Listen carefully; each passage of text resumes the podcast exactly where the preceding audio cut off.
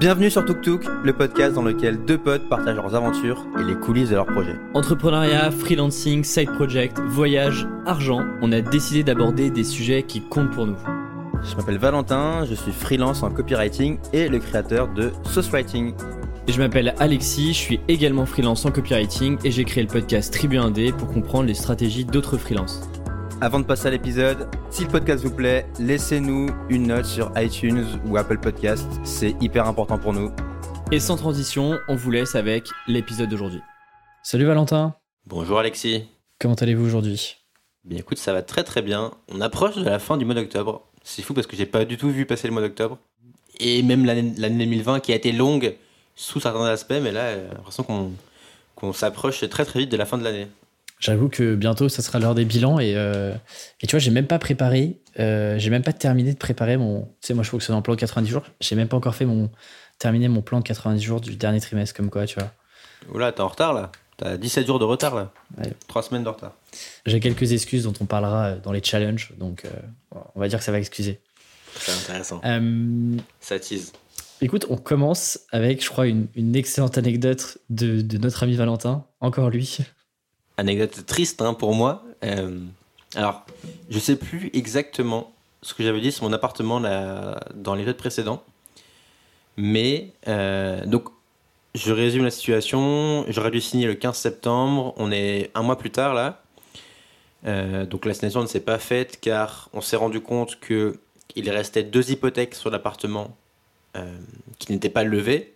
Donc, j'allais acheter un appartement avec deux hypothèques dessus, ce, qui, ce que tu ne fais pas.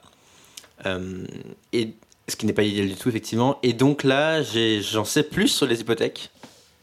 Alors, je, je, je la fais court parce que je- on peut vraiment parler longtemps de ce truc-là, mais euh, j'ai donc mon notaire m'a dit. Alors, j'ai parlé au notaire, j'ai parlé au vendeur, et finalement, lors d'un appel au vendeur, je lui dis que bah, moi, tant qu'il y a les hypothèques, bah, l'appartement, je vais pas l'acheter.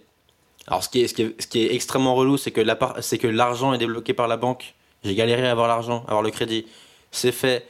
J'ai viré mes 5000 euros d'apport euh, au notaire. Donc, l'argent est chez le notaire. Il est bloqué là-bas.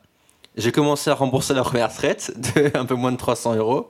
Mais j'ai toujours pas l'appartement. Donc là, c'est un peu chiant. Et, euh, donc, le vendeur, euh, donc lui s'est renseigné aussi de son côté sur les hypothèques auprès de son notaire à lui. D'ailleurs, je me demande à quel point il n'était pas au courant, mais je pense qu'il me dit pas tout, mais bon, je peux pas trop le savoir.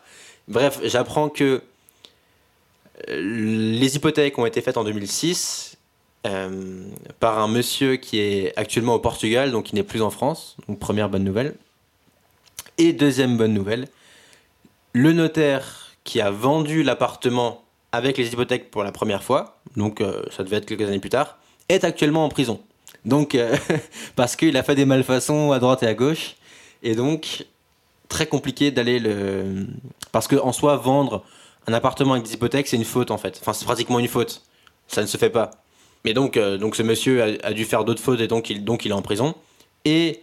Mais moi, ce que je trouve étrange, et ce que, avec mes parents, on trouve ça étrange, c'est que l'appartement a été vendu deux fois entre temps. Avec les hypothèques. C'est-à-dire qu'il y a deux notaires. Enfin, c'est trop bizarre. Donc je sais pas trop où me positionner, je pense que cette affaire va capoter. Mais, alors j'ai eu un petit regain d'espoir cette semaine où mon notaire m'informe qu'une hypothèque sur deux a été levée et qu'il n'en reste plus qu'une. Donc peut-être que j'aurai une bonne surprise dans les prochaines semaines, mais l'affaire euh, me semble quand même compromise et surtout qu'après, euh, en fait c'est difficile parce que le vendeur ne veut plus se rétracter. Une fois que tu signes le compromis de vente, et que tu, acceptes de vendre ton bien, tu n'as plus le droit de te rétracter. Et donc c'est moi qui devrais annuler la vente. Mais j'imagine qu'il y a quand même des protections vu que c'est de la faute du vendeur en soi, et, surtout du notaire du vendeur. Donc je sais pas comment ça se passait, j'ai peut-être des frais à payer. Euh, bon, j'ai des frais de dossier à la banque que j'ai déjà payé, mais bon, que je reverrai pas du coup.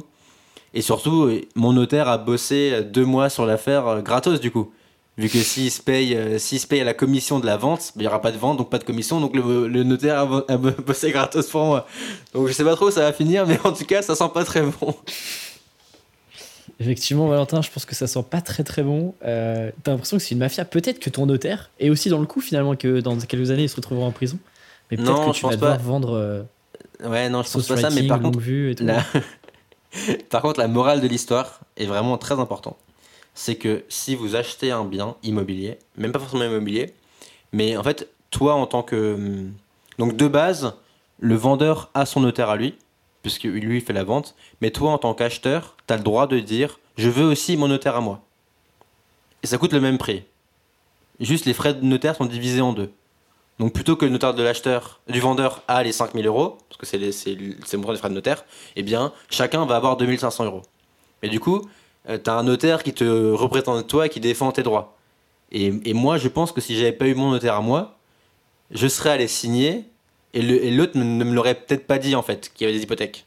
Donc, morale de l'histoire, si vous achetez un bien, une maison, un appartement, euh, prenez votre notaire, ça ne vous coûte pas plus cher, mais par contre, ça peut vous protéger en cas de souci. Voilà. Moi, je me suis dit que tu étais euh, sur le point de créer un empire immobilier, Valentin Necker, et bah, et bah c'est pas encore le cas. Je le pensais aussi. Je le pensais aussi. C'est dommage parce que j'avais la fenêtre de tir idéal, j'étais chez moi. Euh, enfin, c'est vraiment dommage. Mais il y a encore une petite chance que ça se fasse. Mais, du coup, je, vous tiendrai au courant dans les prochains épisodes de Tuk Tuk. Voilà. Et bientôt, tu pourras créer une formation sur comment acheter son premier bien immobilier sans tomber dans les pièges. J'ai commencé à créer le programme déjà, donc bon, je rigole bien sûr. Évidemment que je rigole. Je ne serai pas en vidéo pré-roll YouTube avec Théophile Elia qui va me dire il a vraiment des appartements, il a vraiment des galères avec des locataires. Je passe à cette pub là sur YouTube, mais moi je l'ai tout le temps. Là, là je, je sais pas pourquoi je. En fait, c'est par cycle. T'as as des fois où j'ai des trucs qui n'ont rien à voir, euh, mm. euh, des trucs de voyage, mais, mais pas du tout de formation. Et là, là, depuis, ouais, depuis, euh, depuis deux mois, quoi. J'ai un nombre et je découvre des gens, je découvre des nouvelles personnes qui maintenant, ça c'est très très intelligent, taclent les plus gros en disant ils vous ont promis ça, voici la méthode qu'ils ont utilisée, ça fonctionne pas pour telle et telle raison. Moi, avec mon expérience, je sais comment faire différemment d'eux. Et donc maintenant, en fait, tu as vraiment des cibles qui sont clairement nommées dans chacune des vidéos. Et donc, tu as des petits gars qui sortent de je sais pas trop où, qui essayent de te vendre les mêmes, les mêmes merdes. Voilà, on peut le dire. Bah moi en ce moment les mecs me vendent euh, le modèle de box par, par abonnement en e-commerce. Ils me disent à quel point c'est magique, c'est du revenu récurrent, machin. Ah oui oui merci. voilà. Est-ce qu'on passerait pas du coup à la suite de l'épisode euh, Est-ce que euh, du coup on se ferait pas chacun des petites news de nos, de nos projets avant de passer au, corps de l'épisode? Donc Alexis, je te laisse parler un peu de ton actu, voilà, comme on dit. Eh bien, écoute, les dernières actus, mon cher Valentin. Euh, et il y a eu pas mal d'actus cette semaine, donc euh, je dirais que le podcast tombe à pic. Euh, la, dernière fois, j'avais parlé du livre, sur le fait que le livre était, je crois, chez l'éditeur, ou en tout cas, allait arriver chez l'éditeur. Eh bien, j'ai eu un premier retour de l'éditeur qui est extrêmement satisfait sur le fond. Euh, ça se tient, il y a une belle histoire, il y a de l'aventure, il y a des remodissements. Euh, j'ai cru qu'il parlait d'un autre livre, mais c'est bien le mien. Euh, qui se lit comme un roman. Bravo. Non, en tout cas, il est, très content. D'ailleurs, j'ai pris le réflexe maintenant d'enregistrer les calls et les échanges que je peux avoir avec lui. Donc, j'ai une petite vidéo de l'éditeur qui, qui, explique un petit peu pourquoi est-ce qu'il trouve le livre cool. Peut-être que je la partagerai quelque part. Euh, et, peut-être qu'on la, peut-être qu'on la verra du coup en pré-roll YouTube, en en pub sur YouTube euh, avant, les, avant vos vidéos. Alors le livre d'Alexis, j'ai adoré. On a fait 10 ans, 10 ans de carrière. Franchement, c'est, une perle. en vrai, c'est possible. Non, mais du coup, ça m'a beaucoup rassuré, tu vois. Euh, parce que, mine de rien, même si le, livre était passé entre des mains averties comme les tiennes, Valentin, bah, c'est quand même l'éditeur qui te dit, in fine, est-ce qu'on le publie ou est-ce qu'on le publie pas. Donc, donc ça, c'est super cool. Euh, et là, en fait, il reste que deux mois pour faire, pour finaliser les couvertures, les maquettes. Euh, en fait, parce qu'il y, a des modèles de pages, des maquettes à faire, etc. Et là, ça va passer par plusieurs relectures euh, plutôt fines, tu vois, sur les coquilles, les tournures de phrases, etc. Donc, donc en fait, là, ça va aller assez vite. Là où c'était, bah, tu vois, un peu plus éparpillé puisque j'écrivais, là, en fait, tout se resserre parce qu'il part en impression début décembre. Ok, donc un mois et demi, là. Ça va arriver vite. Exactement. Exactement. Donc ça, c'est la, bonne grosse nouvelle. Ouais, tu peux être content d'être soulagé là. Ouais, ouais, c'est clair, c'est clair. Et, euh, et puis l'autre bonne nouvelle, c'est que bah, Tribu 1D euh, passe peut-être un, passera bientôt un, un, petit niveau parce que euh, j'ai signé un partenariat avec une marque que beaucoup de freelances, à mon avis, connaissent. Je peux pas encore trop révéler parce que c'est à moitié officiel. En tout cas, j'attends d'en parler de manière plus concrète. Mais en tout cas, j'ai signé un gros partenariat sur plusieurs mois qui va me permettre de tester des, nouveaux, des nouvelles choses. Il y, a des, il, y a des, il y a des nouvelles choses qui arrivent sur le podcast. Et puis, ça va me permettre de souffler un peu aussi financièrement pour recruter, en tout cas travailler, collaborer avec d'autres indépendants, parce que c'était aussi un objectif. Donc, donc voilà, je commence à, Voilà, là, je trouve qu'il y a une bonne pente. ça va bien lancer la préparation de la promotion du bouquin. et je suis content de ne plus être forcément tout seul tout le temps sur Tribu Indé. Donc, donc voilà, je suis rayonnant cette semaine, Valentin. que des bonnes nouvelles. Parfait. Bah, écoute, content parce que, mine de rien, tu avais quand même commencé le projet il y a plus d'un an, un an et demi? Ouais. Et donc, euh, donc c'est, c'est, c'est, c'est vraiment chouette de, de, la, de l'avoir vu évoluer et surtout de, bah, de voir que maintenant, euh, bah, les efforts que tu as fait régulièrement, enfin, des efforts réguliers que tu as fait, euh, bah, ça paye et que, du coup, du coup tu passes un, un cap dans tout ce que tu fais. Donc, donc c'est vraiment trop cool. Quoi. Ouais, là, l'idée, c'est. Là, l'idée, c'est vraiment de rajouter rapidement, plus rapidement qu'avant, des, des, nouvelles briques et de structurer encore plus, de professionnaliser encore plus le contenu et la qualité de, de ce qui est proposé. Et, euh, et ouais, je commence à avoir pas mal d'ambition sur 2021. Donc, euh, donc voilà, c'est vraiment au tout début. Euh, bien sûr, les auditeurs de Tuk Tuk seront les premiers au courant de ce qui se passe. Mais, mais du hmm. coup, voilà, ça m'offre ça pas mal de possibilités et, d'énergie pour, pour la suite. Excellent. Et toi, Valentin? Et moi, bah écoute, la grosse actu, c'est que au moment où on enregistre, le crowdfunding qu'on a fait pour Longue Vue, il vient de se terminer. Donc on a fait on n'a pas fait les 600%, mais on a fait 560% donc, euh, de l'objectif, donc c'est plutôt cool. Euh, ça nous donne une première base euh, d'abonnés qui, est plutôt, qui est plutôt très cool. Ça nous donne un peu de marge de manœuvre tu vois, pour, pour la suite. Et donc là, bah, maintenant, j'en parlerai un peu après dans les challenges, mais maintenant, c'est. bah, maintenant, il faut envoyer les boîtes, il faut envoyer les box. Et donc.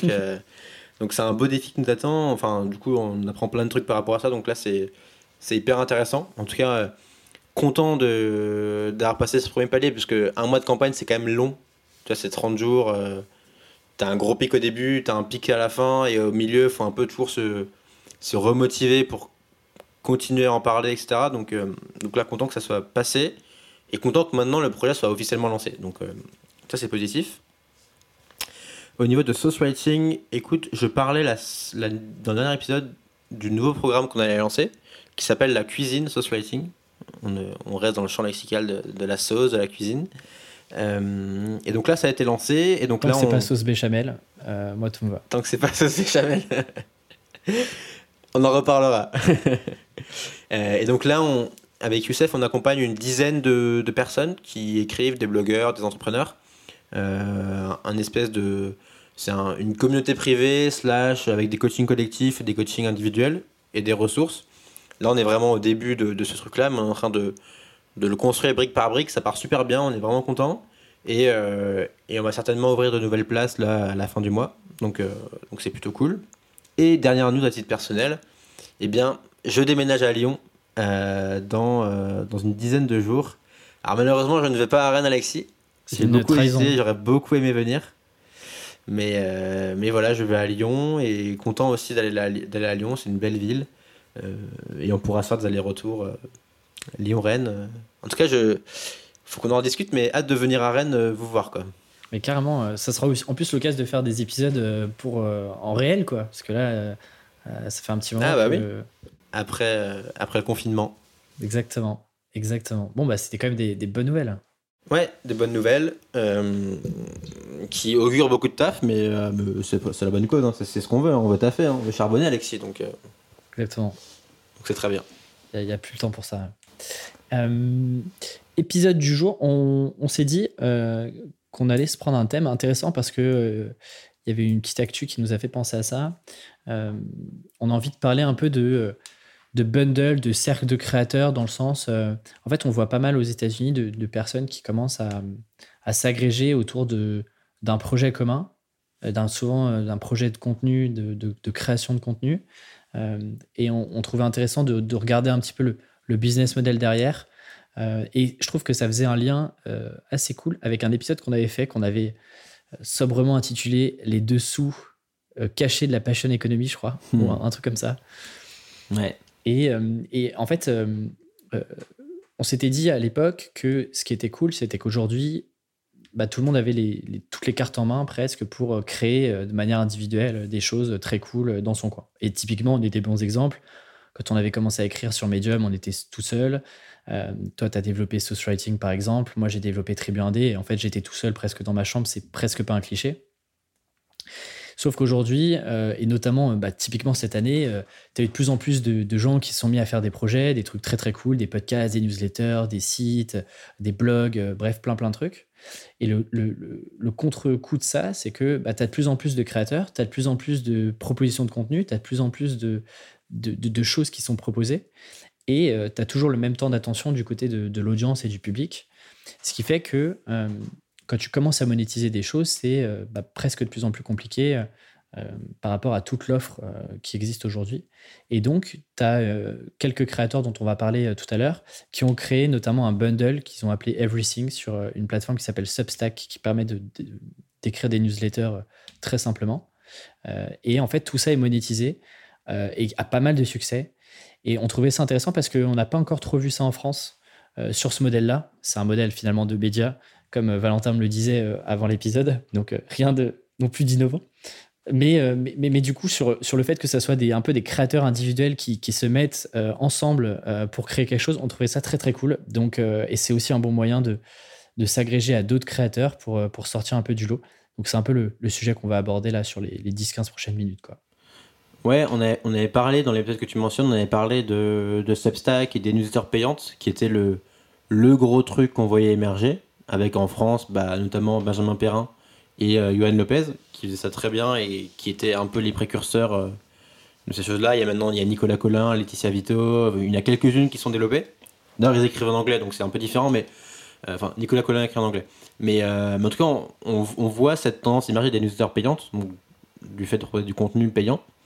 Et, là, il y, a il y a le niveau 2 qui a été débloqué, j'ai l'impression, qui est c'est plusieurs créateurs de contenu qui s'allient ensemble pour faire une newsletter payante.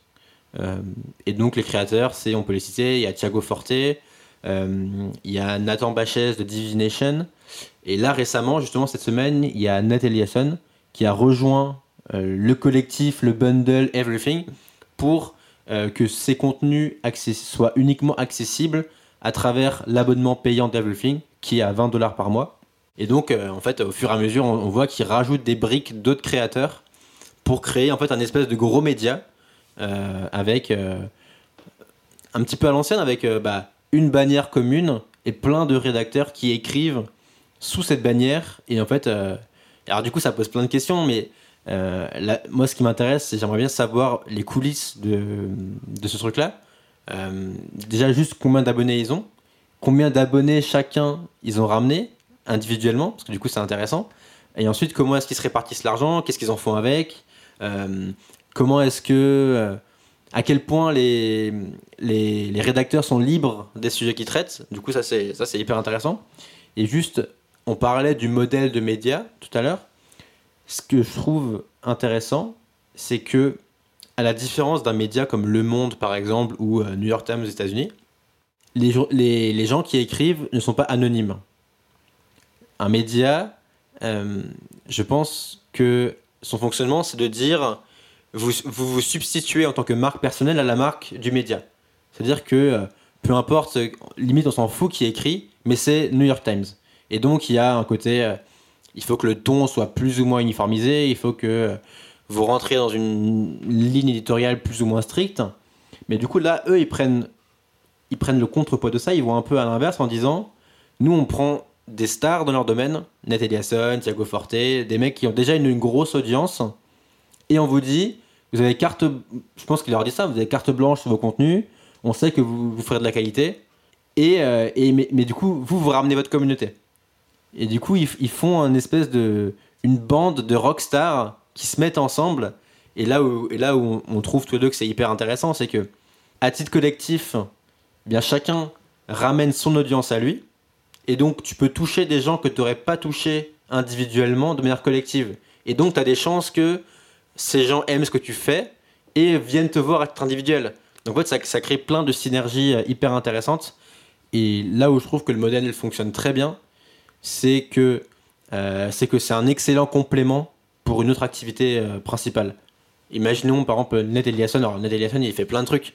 Il a, euh, je crois qu'il a une boîte de SEO. Il a un- une boîte de, une agence SEO qui marche bien. Euh, il gagne pas mal d'argent avec son blog aussi. Il fait de l'investissement immobilier. Et en plus, il a ce Substack, ce Everything, qui lui permet aussi d'avoir une source de revenus. Donc c'est un créateur qui a peut-être 4, 5 sources de revenus différentes. Et en fait, tout additionné fait qu'il gagne très très bien sa vie. Mais du coup, c'est hyper intéressant parce que chaque truc nourrit l'ensemble. Et c'est ça que je trouve fort. C'est pareil, Thiago, Thiago Forte, il a son cours euh, qui est, euh, aide-moi, qui est Brain, Super organisé. Second Brain, euh, qui est Second Brain, voilà, Second qui, a- Brain, ouais. il- c'est- qui est son cours principal sur lequel il gagne de l'argent.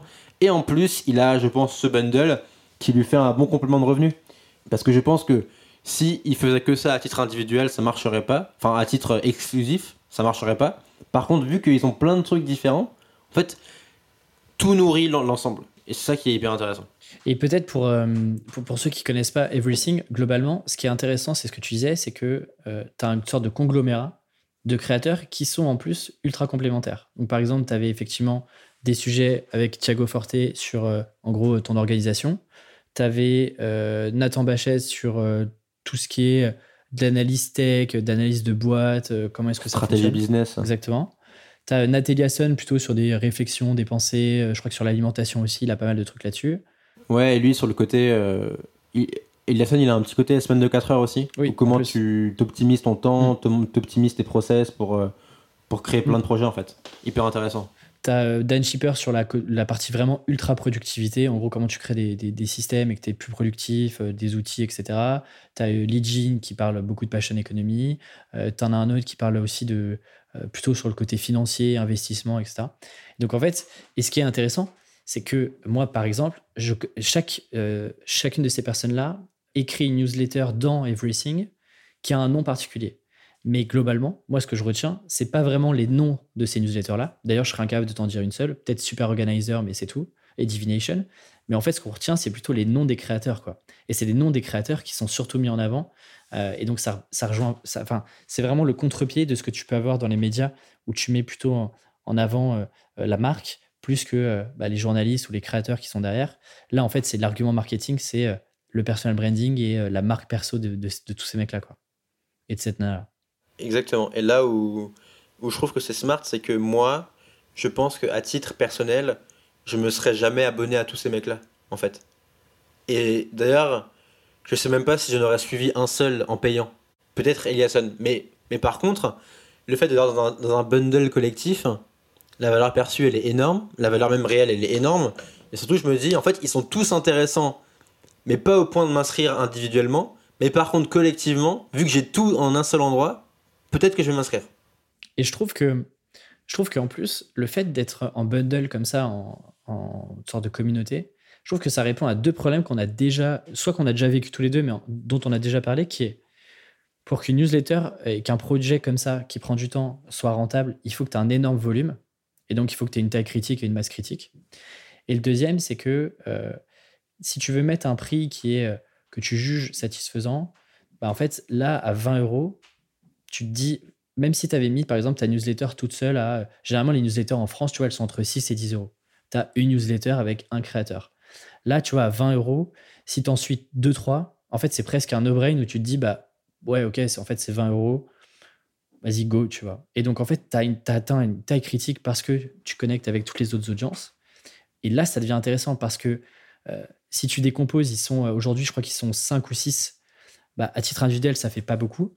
Mais il y a tellement un volume. Je pense qu'il enfin, doit y avoir plus, largement plusieurs milliers de. Je crois qu'attends, en, euh, je crois que sur le premier mois, euh, ils sont passés de 500 à 2000. euh, ils sont passés de 500 à, à 2000 subscribers en payant sur le premier mois.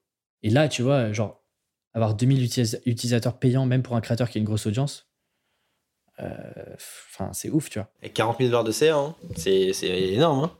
Et, et sur ce que tu disais sur euh, la répartition de l'argent, euh, je pense que c'est un sujet intéressant. On en parlait un petit peu. en vrai, c'est du projectif, donc on n'est pas dedans. On n'est pas des, des créateurs aussi important.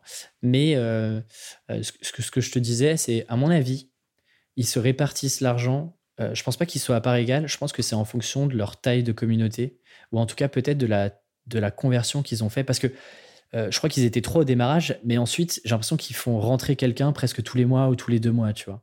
Et donc, à mon avis, ils peuvent avoir une sorte de, de KPI, de se dire, OK, combien est-ce que tu as ramené de personnes euh, et ça fait partie de la, du, calcul de, OK, euh, par rapport au nombre de personnes que tu as, fait rentrer ta communauté par rapport euh, aux autres communautés des créateurs, bah voilà à peu près ce que tu vas toucher par mois. Quoi. Je pense que ça fonctionne comme ça plus que divisé par 5. Quoi. Ouais, après, ça, du coup, ça fait quand même un calcul qui est très complexe à faire. Parce que du coup, si tu dois dire tous les mois, faut repartir sur la base, toi la base, tu avais combien? Enfin, du coup, c'est compliqué, mais effectivement, je pense qu'il y, y, a certainement une part de soit une part, soit l'intégralité qui est soumise à un variable. Et là où je trouve que c'est très smart, c'est que si tu ajoutes un nouveau créateur par mois, en fait, ça te fait un calendrier, marketing qui est incroyable. Plutôt que de dire tous les mois, Hello, viens t'abonner. Hello, c'est trop cool, viens t'abonner.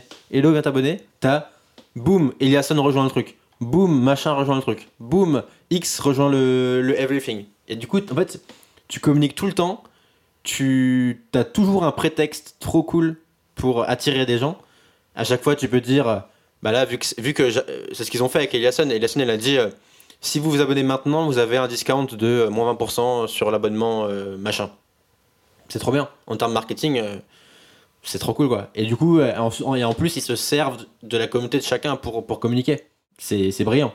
Et t'évites un, un, autre sujet parce que tu as un, un, côté effectivement acquisition et puis, tu as un côté rétention qui fait que, vu que tu as de la nouveauté à chaque fois, et ben quelqu'un qui dit Ah, j'ai pas trop le temps de lire ça, ou euh, ça fait longtemps, je réfléchis peut-être à me désabonner, tu vois un nouveau créateur, tu te dis Ok, je lui laisse sa chance, c'est l'occasion de me réactiver et de remettre, de me remettre dans cette habitude de lire.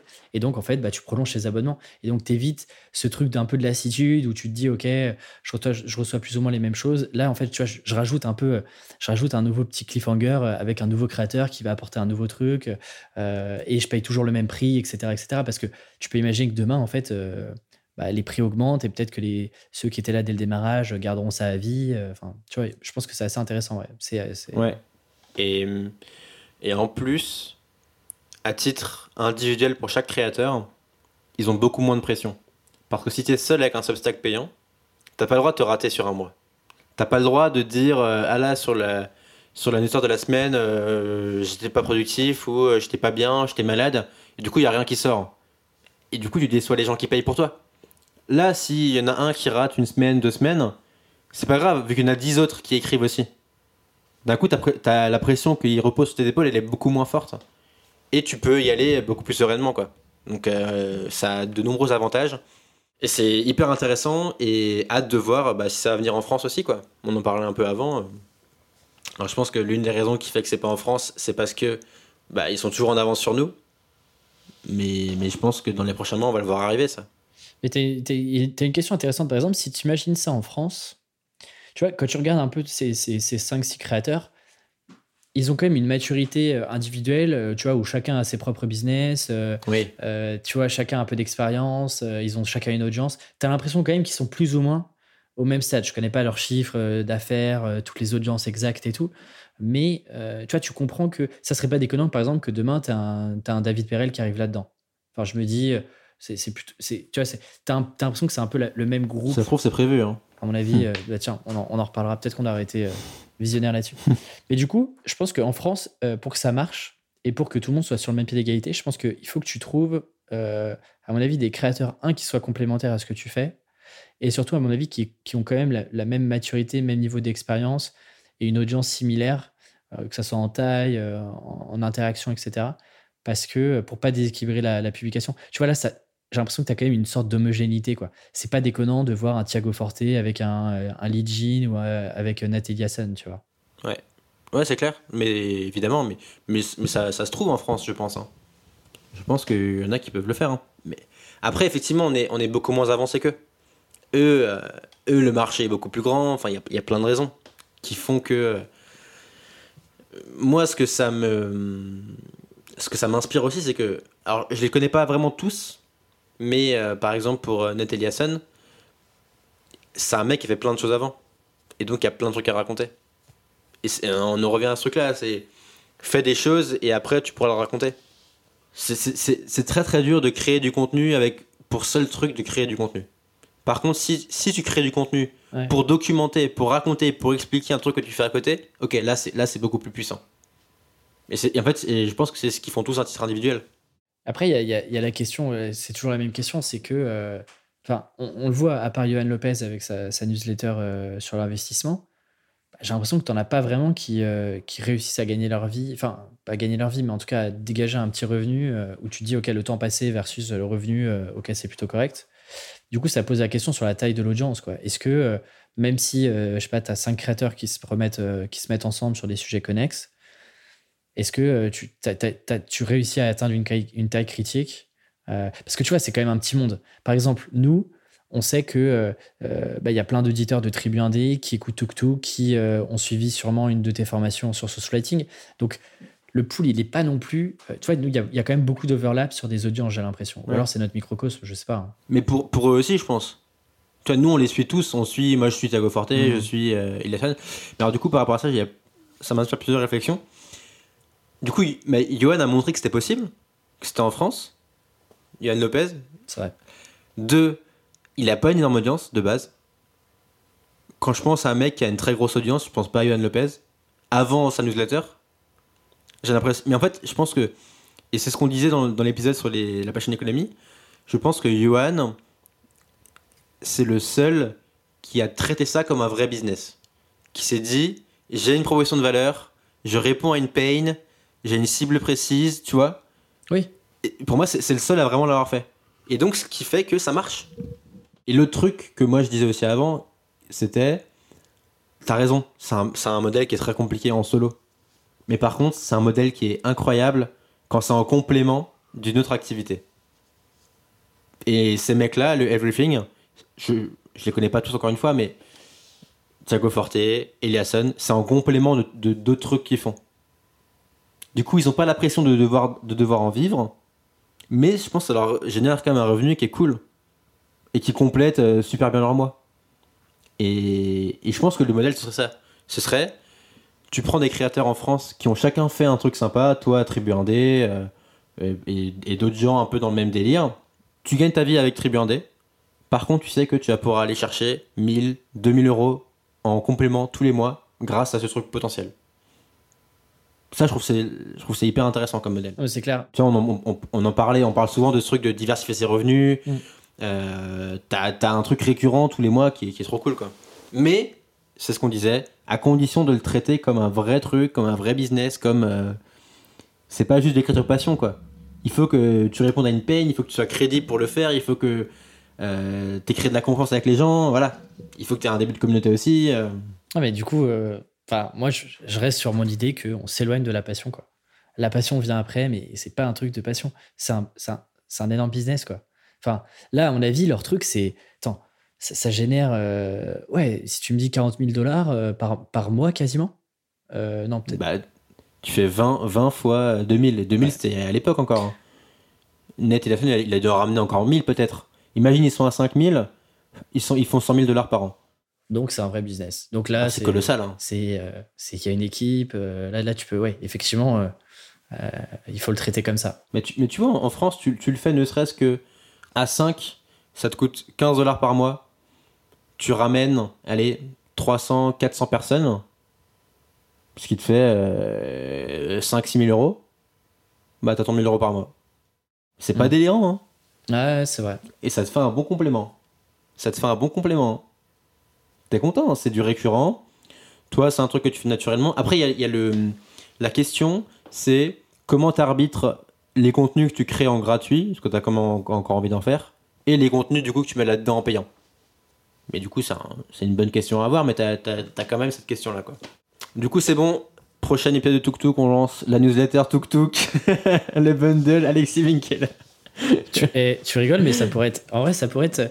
On pourrait, par exemple, euh, on pourrait montrer les dessous chiffrés euh, de, nos, de, nos, de nos expériences.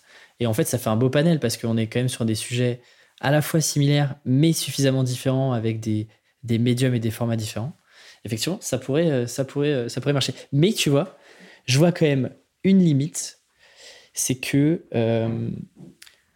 en fait, plus tu multiplies les sujets, c'est aussi super dur à marketer. Au-delà du fait que tu peux marketer que c'est des créateurs avec chacun ce, ce truc, c'est, tu vois, il faut réussir à le résumer. Oui, Enfin, évidemment.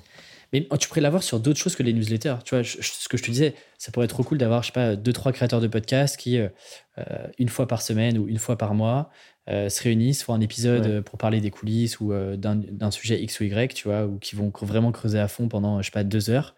Et ça, c'est un contenu qui est payant, par exemple. Et là, tu as une sorte aussi de bundle euh, sur un autre format. Tu pourrais avoir ça sur plein de trucs, quoi. Et euh, même sur la formation, tu vois. C'est clair. Il n'y a pas de limite. On avait parlé dans Tuk Tuk. Bah oui.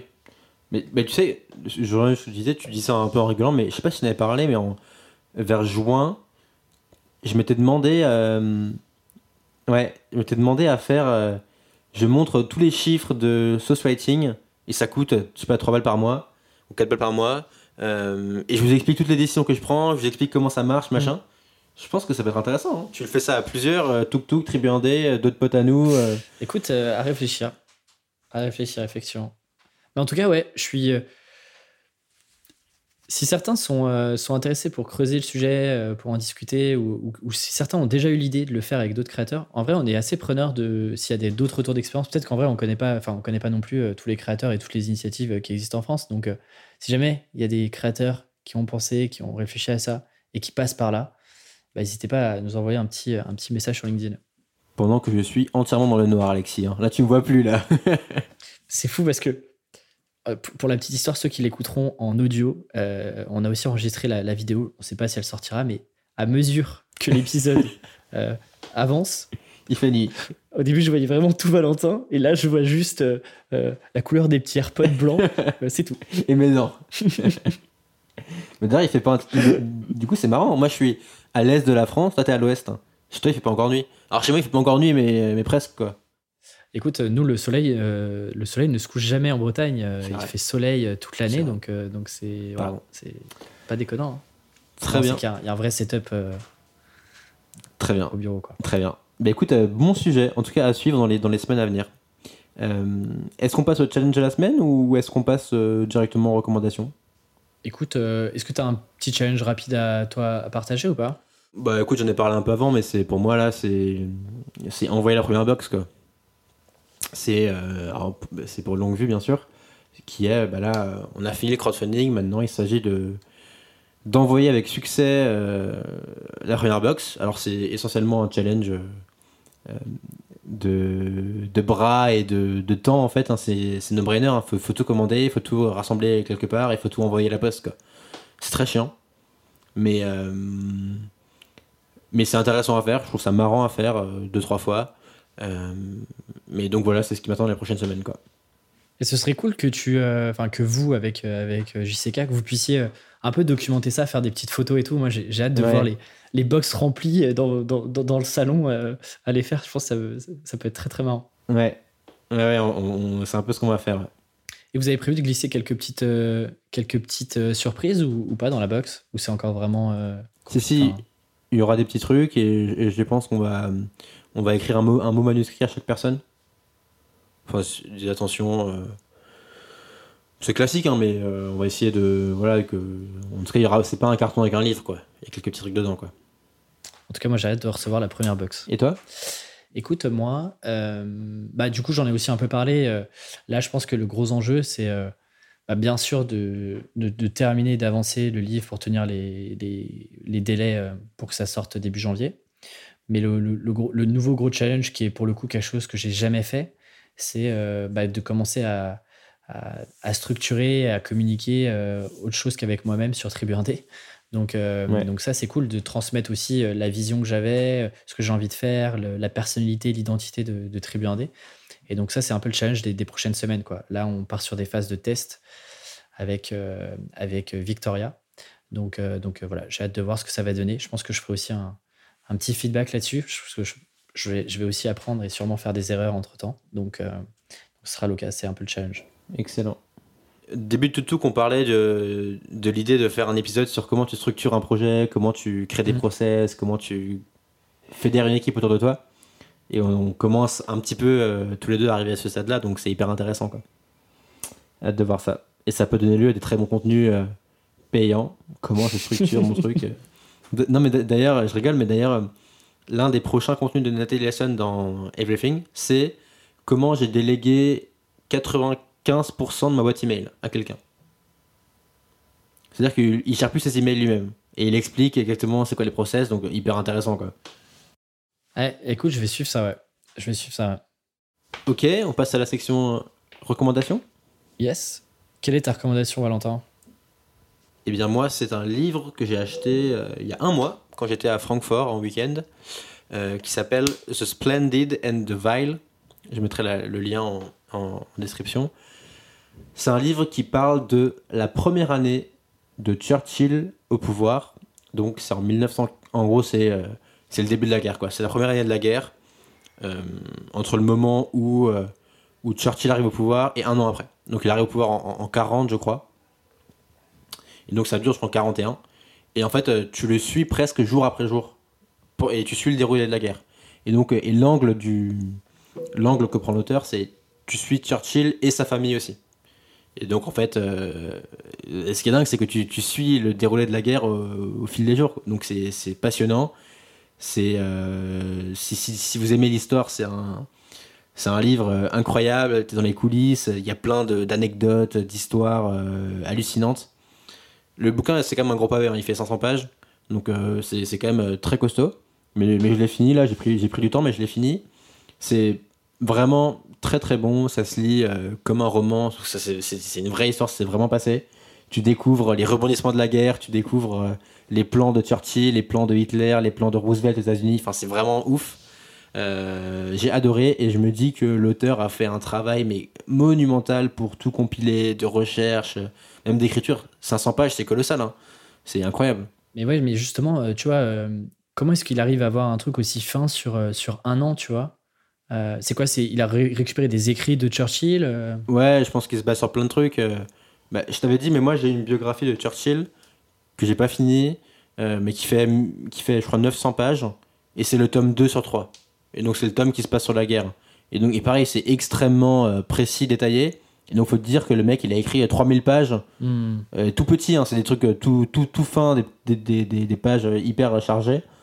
Mais, euh, mais je crois que, alors j'avais vu, j'avais vu un truc, c'est qu'il y a plus de 1000 biographies de Churchill qui ont été faites. Euh, et, ce, et ce qui aide, bah, d'une part, c'est que le personnage est incroyable, et d'autre part, d'autre part c'est que lui-même a beaucoup écrit.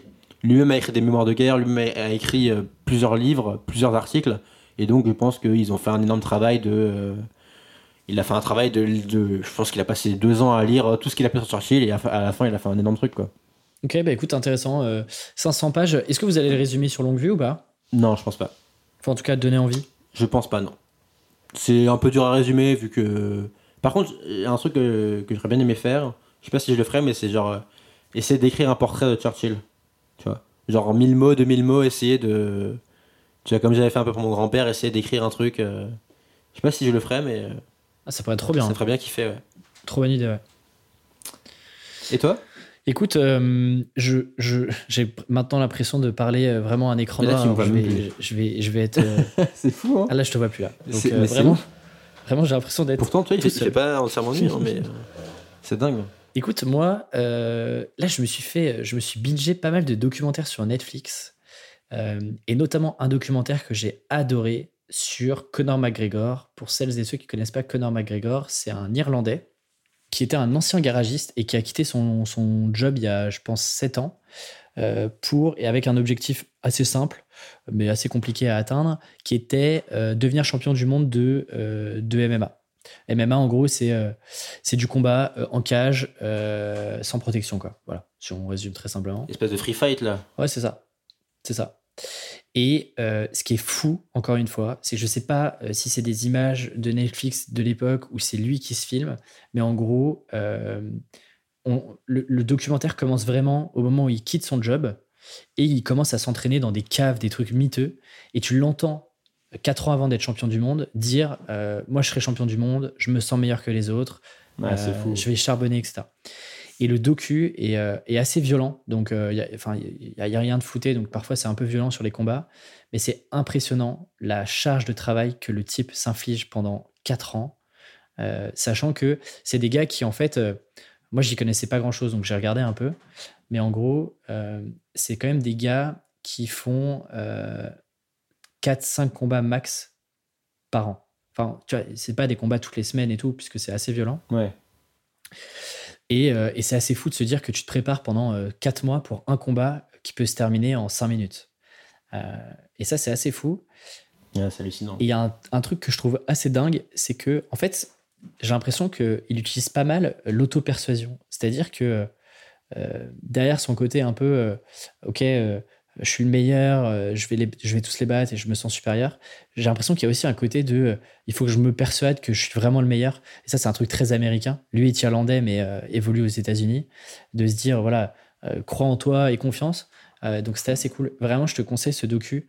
C'est fou, quoi. Le mec bosse comme un malade et, et lève un peu pas mal de tabous sur la thune, quoi. En gros, lui, il se lance vraiment pour deux raisons. Il adore se battre et il veut gagner des millions.